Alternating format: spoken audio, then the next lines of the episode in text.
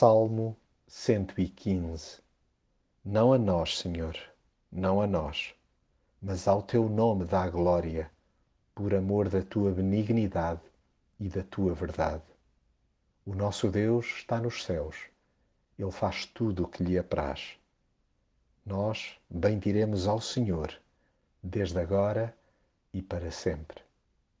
Não a nós, Senhor, não a nós, mas ao teu nome dá glória se há frase com que deveríamos arrancar muitos dos nossos diálogos com Deus, é esta mesmo. Não nos faz mal nenhum sublinhar carradas de vezes que não somos nós as figuras centrais da história. Deus é que deve ser destacado a todo instante. Nunca será demais salientar o seu amor e a sua fidelidade. Contrariemos, pois, a tendência que temos de usurpar a atenção que só a Deus deve ser dada.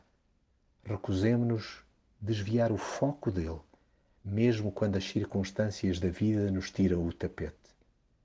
É que é precisamente quando estamos nas lonas que a malta sem fé nos interroga insistentemente onde para o nosso Deus.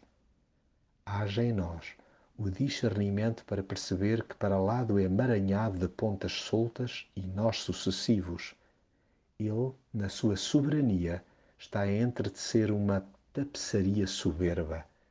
Deus faz tudo aquilo que lhe apraz e visando sempre o nosso bem ulterior. Já os ídolos deste mundo têm pés de barro, pois são de fabrico humano. Podem até reluzir muito, mas é sol de pouca dura. Aparentam ter tudo e nada têm. Prometem mundos e fundos, mas as mãos estão apenas cheias de nada. São ocos e os seus seguidores não lhes ficam atrás.